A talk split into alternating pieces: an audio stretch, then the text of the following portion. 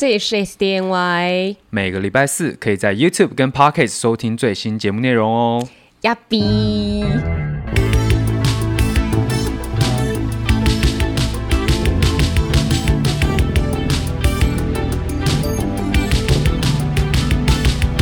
三二，因为有时候你真的会突然很凶，怎么可能？我是这种人吗？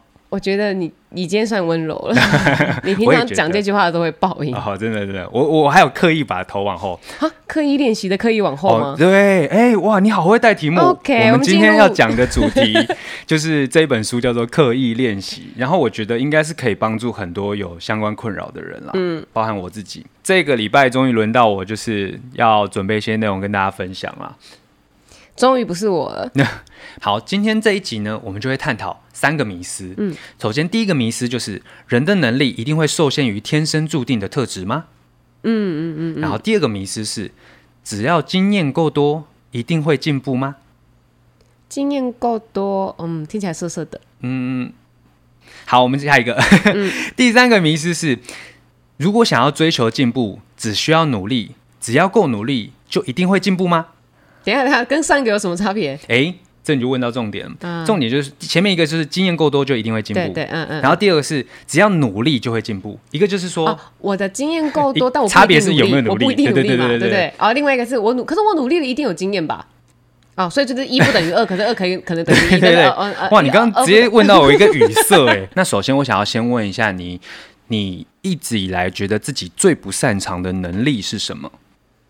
我觉得说话。啊，然后我现在开 podcast 哦，哇，你真是呃哪壶不开提哪开，哦对啊，呼到我会头啊，哦，没有，我真的，嗯，如果你真要我打从心里面真的觉得的话，嗯嗯嗯、现在已经不是了。哦。可是你又，如果你要说我一直以来就是这种，就是你的人生经验困扰你最久的对对对对对对对，哦、就是如果是讲，就是从小到大，你会觉得说我我一路上遇到比较多问题的是什么？那我会说说话。嗯哦，oh. 就是虽然我很常当那个呃上台演讲的那个人，嗯，就是或是、嗯、我不是演讲啦，我是说有时候学生时期是那个发表简报的那个人啊，嗯嗯，但是那个都是因为大家都不敢，然后我不是觉得我特别行，所以我去，而是因为大家都不敢，然后他们会觉得我很活泼，嗯，然后他们就觉得我可以，所以我也是在克服我自己的恐惧。可是其实我自己知道，我在这方面我觉得比较不擅不擅长。哦，那这样讲起来，其实你就是说话，其实就是你一直以来有在刻意练习。有啊，哦、我们练习到开 podcast 哎。哦，我觉得这样真的是蛮好的一个例子哎。就是、啊、所以，所以，所以这样，如果我们这样往回推好了，所以你会觉得你在说话方面你是没有天分的？你会这样？我不会觉得我没有天分，嗯，我会觉得是我练习不够。哦，好，那我觉得这一点就其实可以。我觉得没有任何东西我没有天分。哎、欸，如果要这样的话，我们好像没办法继续聊了。刻意练习，不是在讲这个，是不是？啊，对了，没有。好，所以可以从你的经验，我们就可以知道，就是说，其实任何方任何的能力都是有可能可以培养的。其实就是我们今天要透过刻意练习要来讲的。嗯、首先，第一个迷思就是我们来探讨，就是人的能力真的受限于天生注定的特质吗？嗯，就讲天赋，到底有没有天赋这件事情？对，我们就要来聊天赋这件事情，到底有没有天赋？那天赋，你是说，例如说，像是会不会画画啊，会不会唱歌，会不会运动之类的？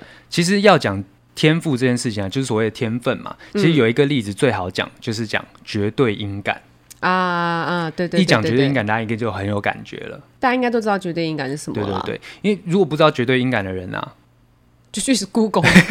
你们听我们节目没有？反正绝对音感就是一个很简单的，你听到一个声音，你就知道它是哆来咪发嗦什么什么哪一个东西，就知道是哪个音，就这样。我现在敲一个音，叮，你就马上知道说，哦，这是什么升发，这是降咪。那绝对领域是什么？呃，是裙子以下，然后大腿袜以上中间的那个区域。哇塞，厉害！那个妹妹腿好白啊，还来啊？你怎么知道？哎、其实大家都不知道那个妹妹腿好白到底是什么、欸？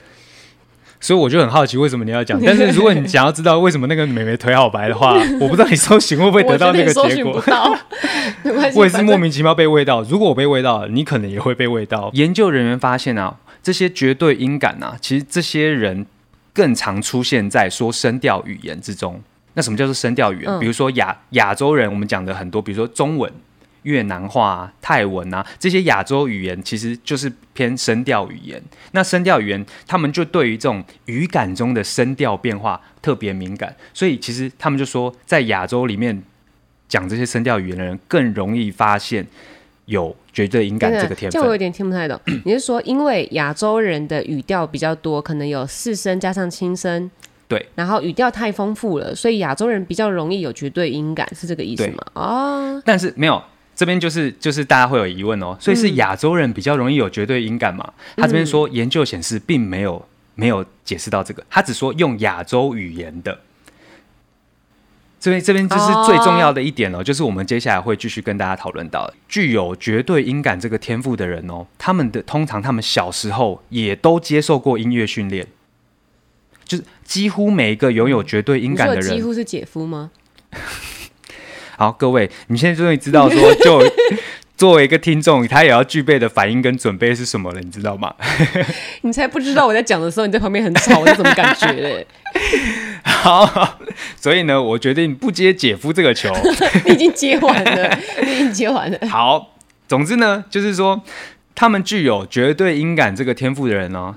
大部分的人，他们通常幼年的时候，他们都接受过音乐训练。嗯，就是我们去查，只要具有绝对音感的人，他们通常三到五岁，他们都那个时期，他们就开始接受音乐训练，不管学钢琴、学吉他、学什么都好。嗯，所以这就证明说，那有可能绝对音感其实跟天赋、跟他的血缘基因可能没有绝对关系，而是说他们在很小的时候都有受过音乐训练。其实我一直都觉得是这样子啊。哦，真的假的？就是我还没有遇过有人说他有绝对音感，然后他完全没有碰过乐器的人。哎、欸，好像是、嗯、因为不可能说他完全不会乐器，结果他马上就可以唱出绝对音感。有啊，啊，这是咪啊，什么咪？什么咪？你没听 有啊，有一个人啊，柯南啊，啊，他有他有这样子吗？哦，你没有看过柯南是不是？不是有啊，什么意思？什么？柯南有绝对音感啊。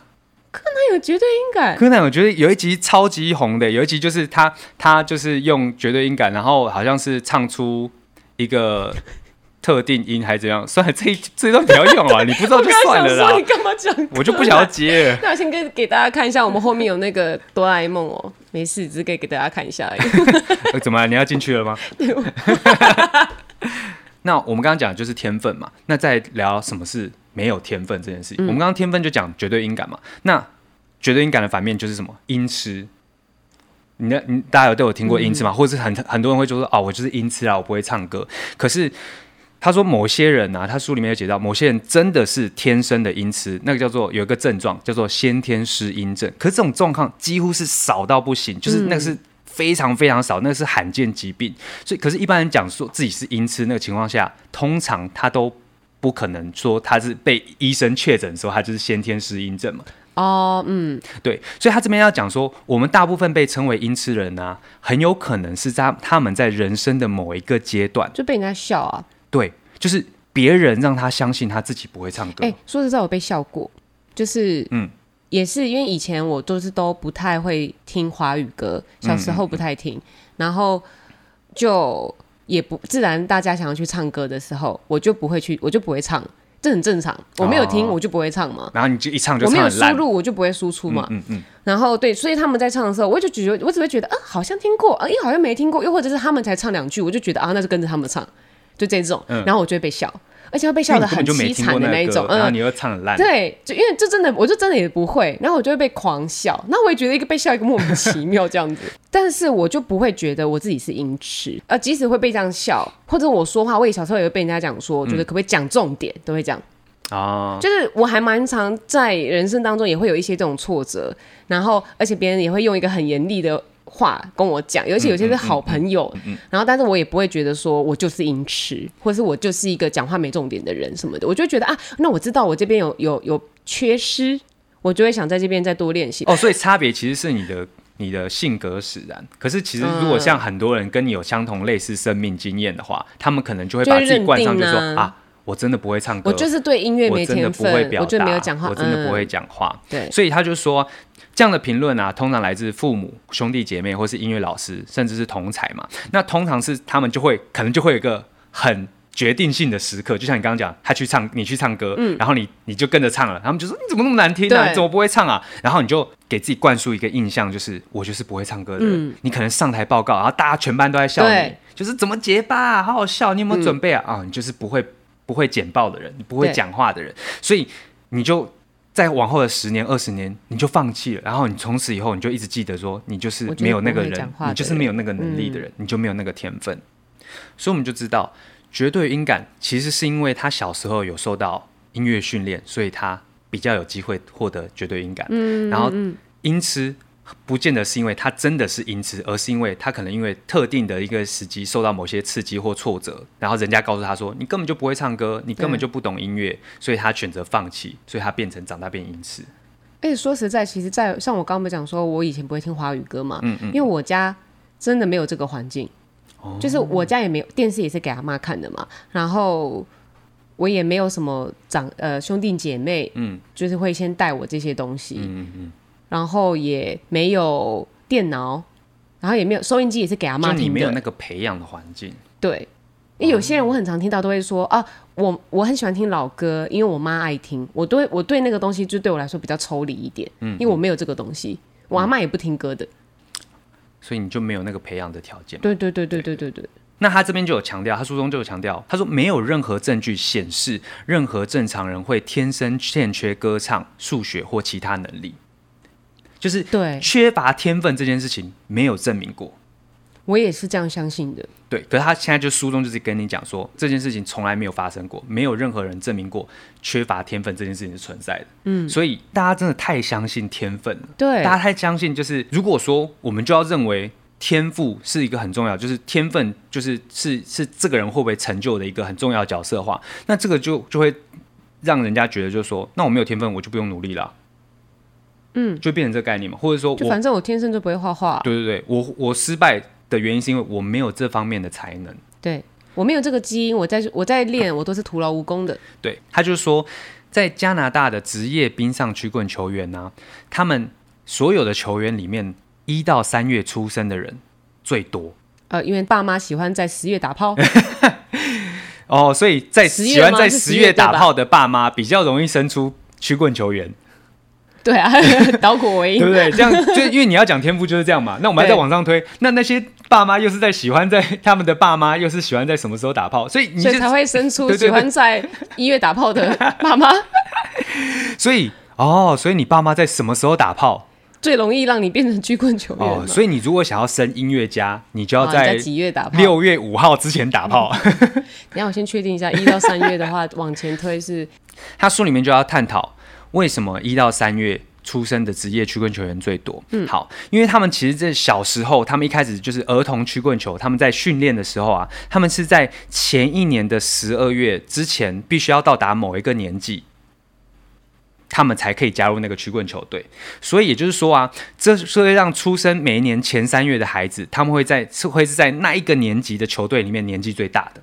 其实就很像是我们台湾啊，你知道吗？八月到九八月的是最小的，九月是最大的。对，对，他就说，因为因为曲棍球就是很讲究体能素质的一个年纪嘛。可是他们在因为小时候大家在那个童年幼童时期的时候，但会刚好会介于一个生育发展落差最大的时候，所以等于说他那个年级，他如果是在那一年前三月出生的小孩子，他就会在那一年级年纪最大的，他可能会整整大。其他孩子接近十个月、十一个月这么大，那他可能就会比他们高十公分，甚至体格会更壮一点。小孩因为小孩子长很快，对，那他就会是在那个球队里面表现最杰出、最优越的一个血统啊。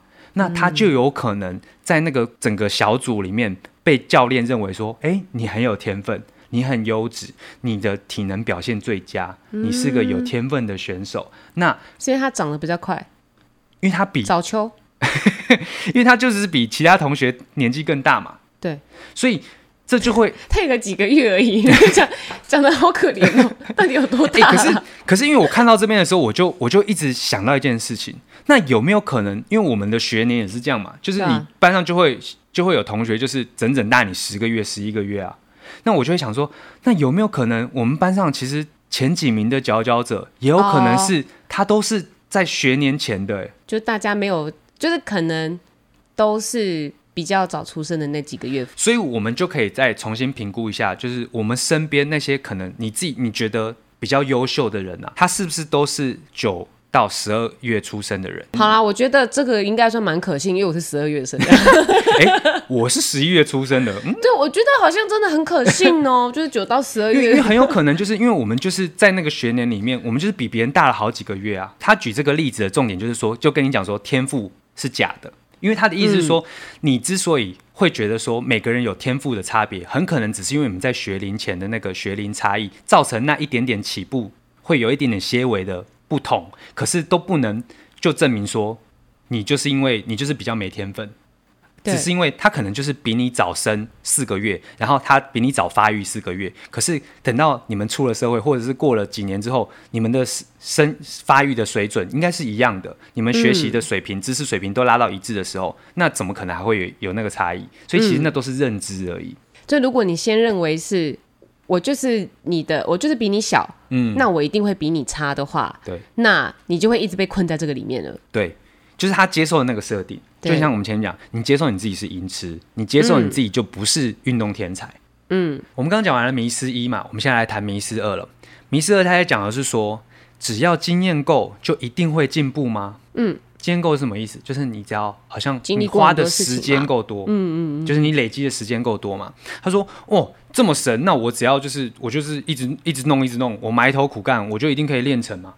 很多人对对练习的想象，我们光讲练习，嗯，光是书名讲刻意练习哦，所以我只要练习就好，我只要一直做，一直做，一直做，我就可以练成。嗯，好，它里面就要讲啊，下功夫去做，表现便会有所改善。就是一般人就会以为，就是持续努力就会达到目标嘛，但是他一开始就讲说这是错的，嗯，他现在就跟你讲说这是错的。我觉得听起来很可以理解，就是他就是错的。他一里面就一直强调，就是说。你花足够的时间还不够哦，你要用正确的方法来练习。我们都知道嘛，你当然说什么身高、体型这种所谓的身体外貌特征，你其实就是会影响到运动表现。对，他说，可是这些表现呢、啊，你是没办法改变的，因为你身高就是这么高嘛。那些这那是我们没办法否定的，就是你还是可能透过后天的努力去修正这些你天生外形上面的缺陷。因为我觉得不要讲缺陷啊，天生外形上面的不同。因为我觉得像是他前面讲到说，就是直接否定掉说你不断的只有努力的话是不够的这件事情。对，我觉得很可以去理解。我觉得大家去想象说，就很像是你一直一直谈恋爱，你觉得你就是恋爱专家了吗？嗯、对，对啊，很多人会以为说，因为就经验丰富嘛，你就觉得我就是交过很多女朋友、很多男朋友，嗯、我经验很丰富。那难道他就真的那么会谈恋爱啊？最简单就是哦，我吃过的盐比你吃过的饭还多啦。啊，对啊，就你以为你盐吃的多就怎么样？对，真的。所以这这个很很直接就可以否定掉了啊！有些人谈恋爱谈一谈啊，就会说什么自己是什么恋爱专家，对啊，最喜欢说自己是两性专家，然后什么什么名言啊，开炮了！你说谁？你说谁？乔治。哦，乔治，我可以讲，对，就在说你啦，乔治。乔治应该不会听 podcast 吧？好，这边他其实就就讲一个重点，我觉得这一句也是蛮呛的哦。他就说，大家经常误解到这一点。他说，以为持续等于练习，你以为你花了那么长时间，你就是练习了。嗯，就你以为就是哦，我开车开那么久，我开车开五年，我开了五年车，我一定比你开了三年还会开。对。但他就说，他说他就里面就他就有提到开车，他说常常开车或是打网球。或是烤蛋糕，就是在练习。他们就是说，大家都会觉得说，哦，只要一直做，一直做，一直做，我一定会变得更厉害。虽然进步的很缓慢，但好像还是会越做越好。但是其实他就在说，其实这件事情，他说无论是开车、打网球，或是烤蛋糕，他说一旦技能达到你觉得好像满意的程度啊，你的动作就是会变成自然，你会变成习惯。啊、那变成习惯的意思就是说，你就再也不会进步了。诶、欸，然后这个。我我深刻感觉到，嗯，因为我真的就是一个，呃，我也不想让我的脚身体习惯那件事情。如果我要练那个东西的话，哦，就是除非我知道它是对的，嗯，所以如果我一直练错的，我就会先停。哦，你就先先暂停一下，然后确认说你到底哪里做错了。其实就是讲我们讲溜滑板这件事情了，嗯，就现在我们刚开始玩嘛，然后，嗯，呃，像直排轮什么都是，嗯，就是如果那个动作我知道我是错的，那。我就我就会先停一下，然后再去看一下影片，嗯、然后再去看用扶杆子啊，还是什么方式，我可以再继续去做它。这其实就是这本书，它其实后半段一直在强调的这个重，就是这个重点。嗯，他就说你要找对方法，当然后面会，嗯、我们在后面会会会再持续跟大家讲说，他后面其实就会教如何去找对的方法。他其实就有教你。哦、你在卖关子是不是？对对，我在卖一个关子。OK，对，一关五百块。给你卖。它里面书中就有写说，研究有显示，一个人的表现，他如果达到一个可接受的程度啊，如果他的动作已经习惯成自然。他之后再多花不管几年、十年的练习呀，所谓的练习，嗯，他也不会进步。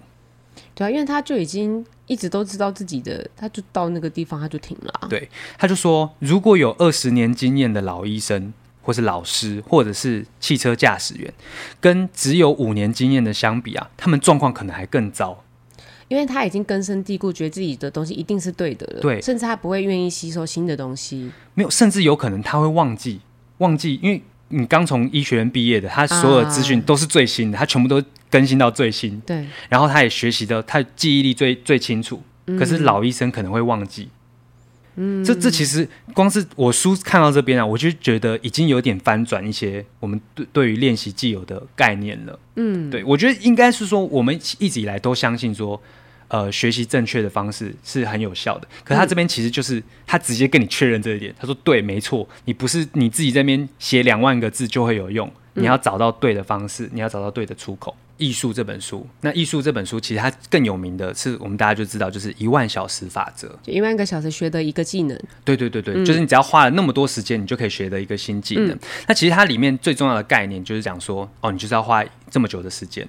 可是这本书它其实就是要。让你重新看待一万个小时法则这件事情是什么意思？他就说，如果学生他一开始学钢琴的时候，他手摆不对位置，难道他用错误的方法弹一万个小时，他就有办法弹得好吗？嗯，他其实就是需要一个老师来带他嘛。嗯，所以我们应该去解读一万个小时的原因，就只是说，我们还是需要花。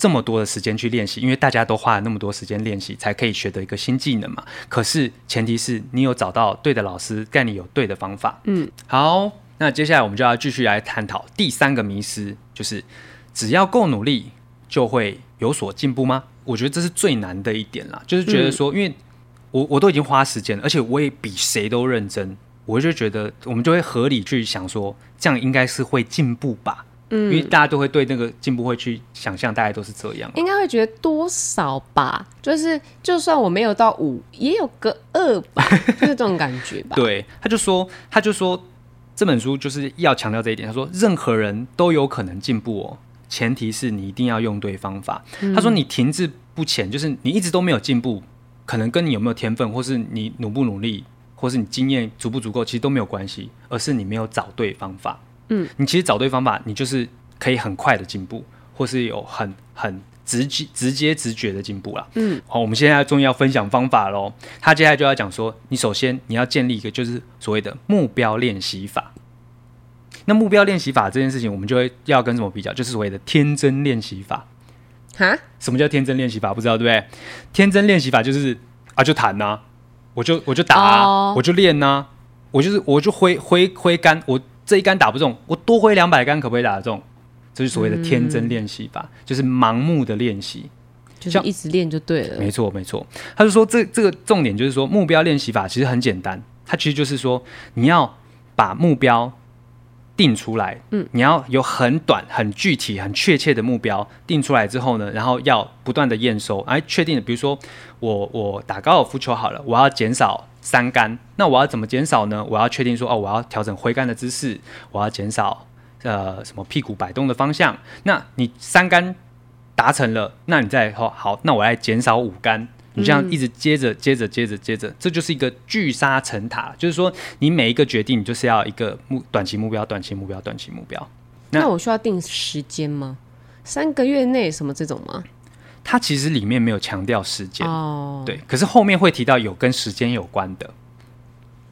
哦，好，对，没有，因为他说，因为我们前面其实在讲，重点不是你花了多久时间，对，他其实从点，他一直从头到尾都在强调说你要用对方法，你找对方法，时间都不是问题，因为因为时间有可能是个体差异啊，对对对对，因为我觉得他很这本书很棒的重点就是说，他不要跟你，就是你不要去设限于就是说。你你要多快达到，或是你没有那么快达到，你就达你就是因为你不行。比如说人家十八岁就可以达到的事情，你三十岁还做不到，嗯，不是因为你没有天分，而只是他比较快找到对的方法。嗯嗯，嗯，对，你的目标越明确越清楚，就可以帮助你去终极成果，而且你你也更更好找方向嘛。目标练习法它最强调就是要跨出舒适圈，这是最重要的部分。所有练习方法都有这条基本的铁律，他讲说这个是最重要的规则，就是不走出舒适圈，你就不可能会进步。啊，何谓舒适圈？它的舒适圈就是说，像我们刚刚讲到的，就是说你只要习惯成自然。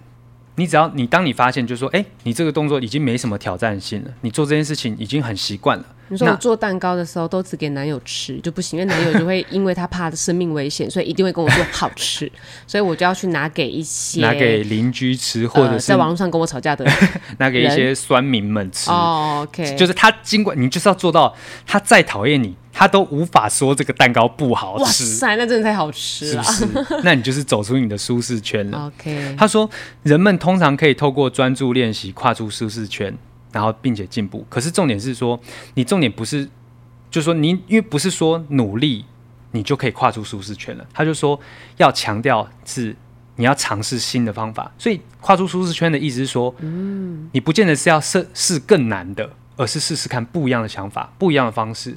他最后目标练习法，他除了强调说尝试新方法之外，他也有就是强调说，光是努力其实是不够的，也不是说把自己逼到极限，就是因为很多人很多人，包含我自己，我觉得我以前是这样想，对啊，就是会相信就是说一定要把自己逼到极限，你不把自己逼到极限，你根本就不会进步。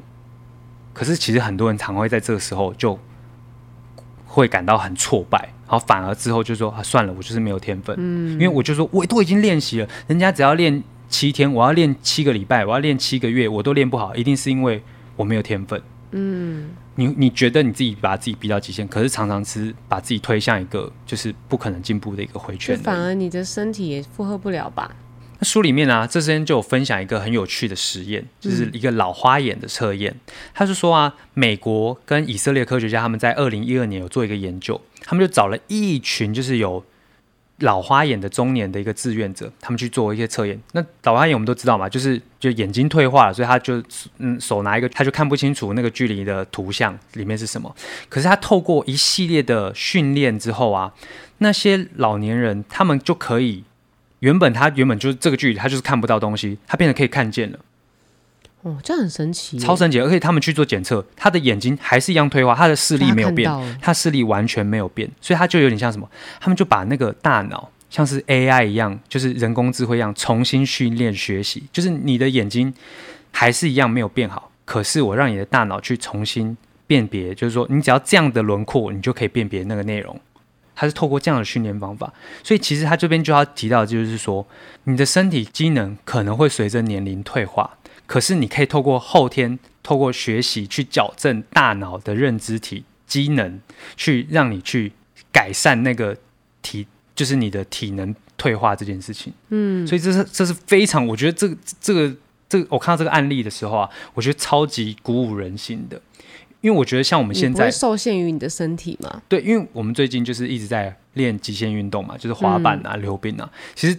我我自己心里面当然会觉得说，我有这个，你老了，就是我有这个热情，可是常常就是我的身体会跟不上我的热情。哦，你就会觉得说，为什么我不早一点学呢？我亲就看那些小朋友怎么那么快就会了，就是啊，你你看有很多人问就哦，小时候学过，小时候玩过，对，真的很常听到。然后我就觉得，那我中间到底在干嘛？因为因为像我我现在的状况就是，我就是在上个月初，那上个月中的时候，我就脚就扭到。到现在已经过了快一个礼拜。我以为你要讲什么，就是什么医生判断什么什么之类，听起来好像 很严重。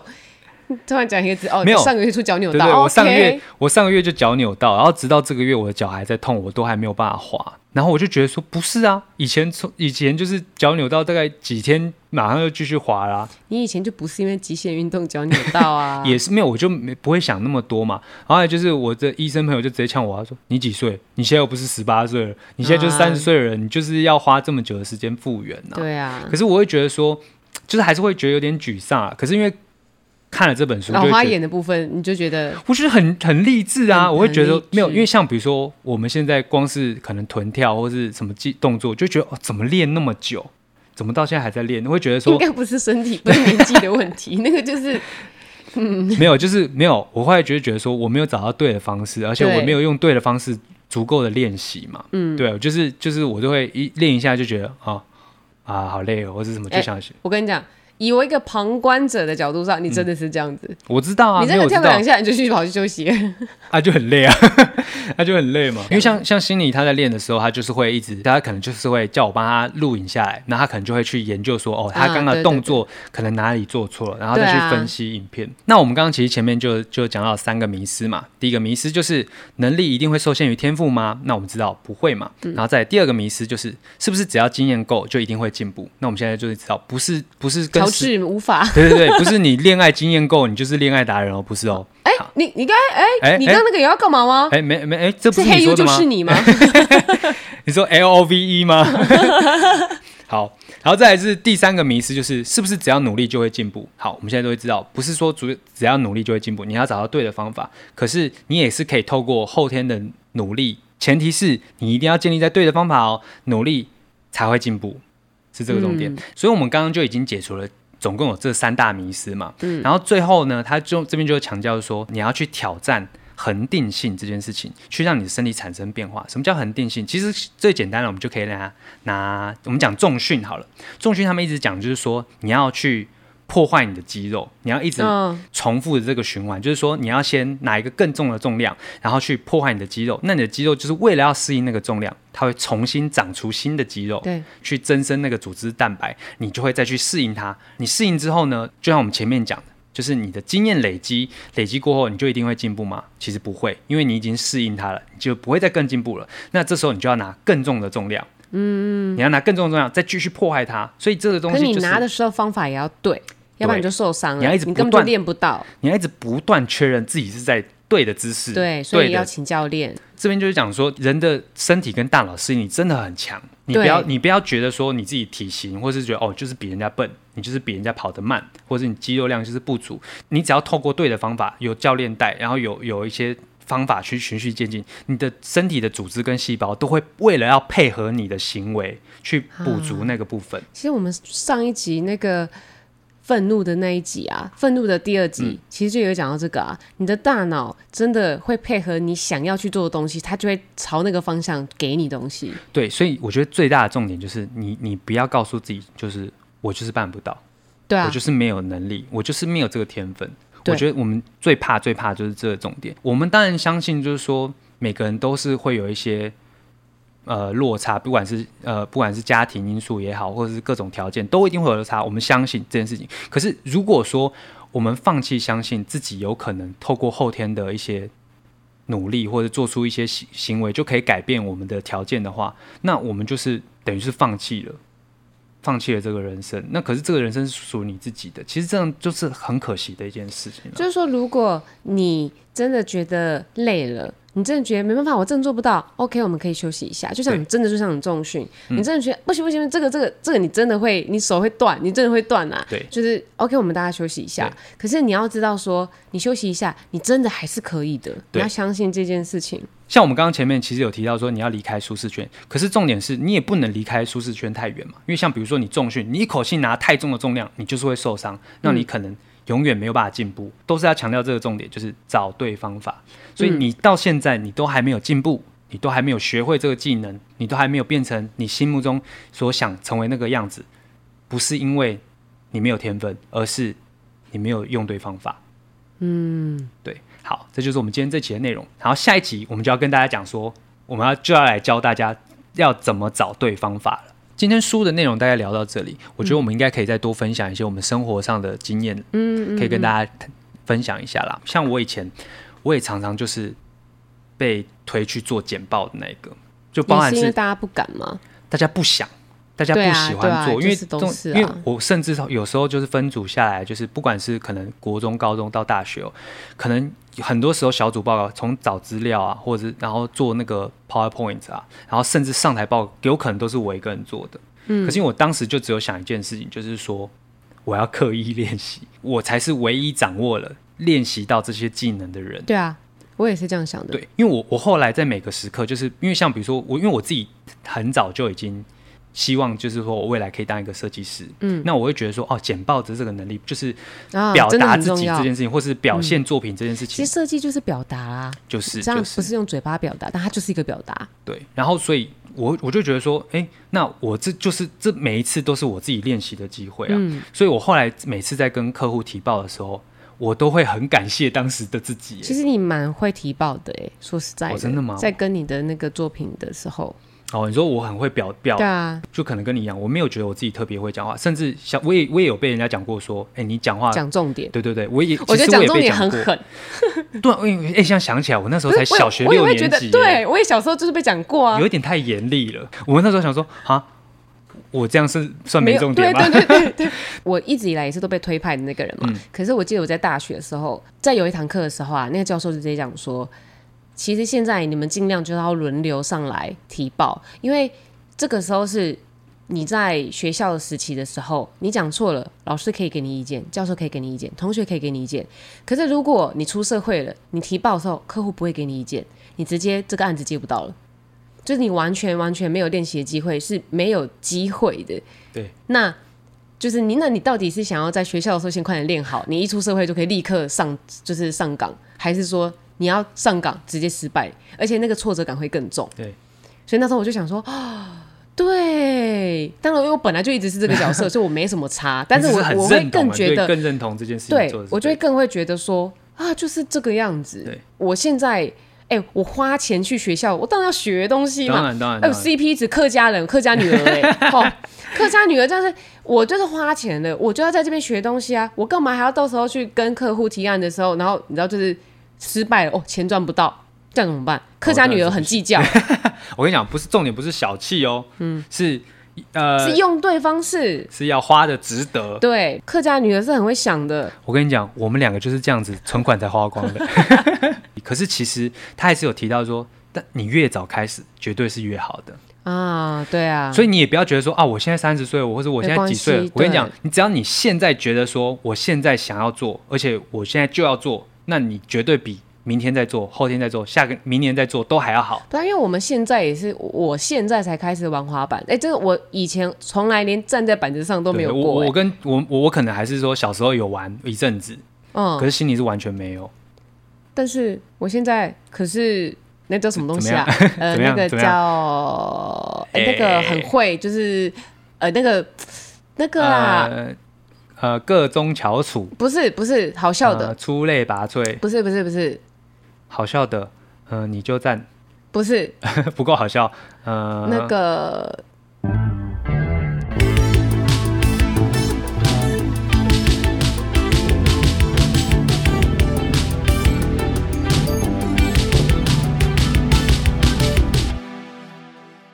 好，但是没关系，那些词，刚刚那些词我都接受。OK OK OK，好，没问题，没问题，没问题。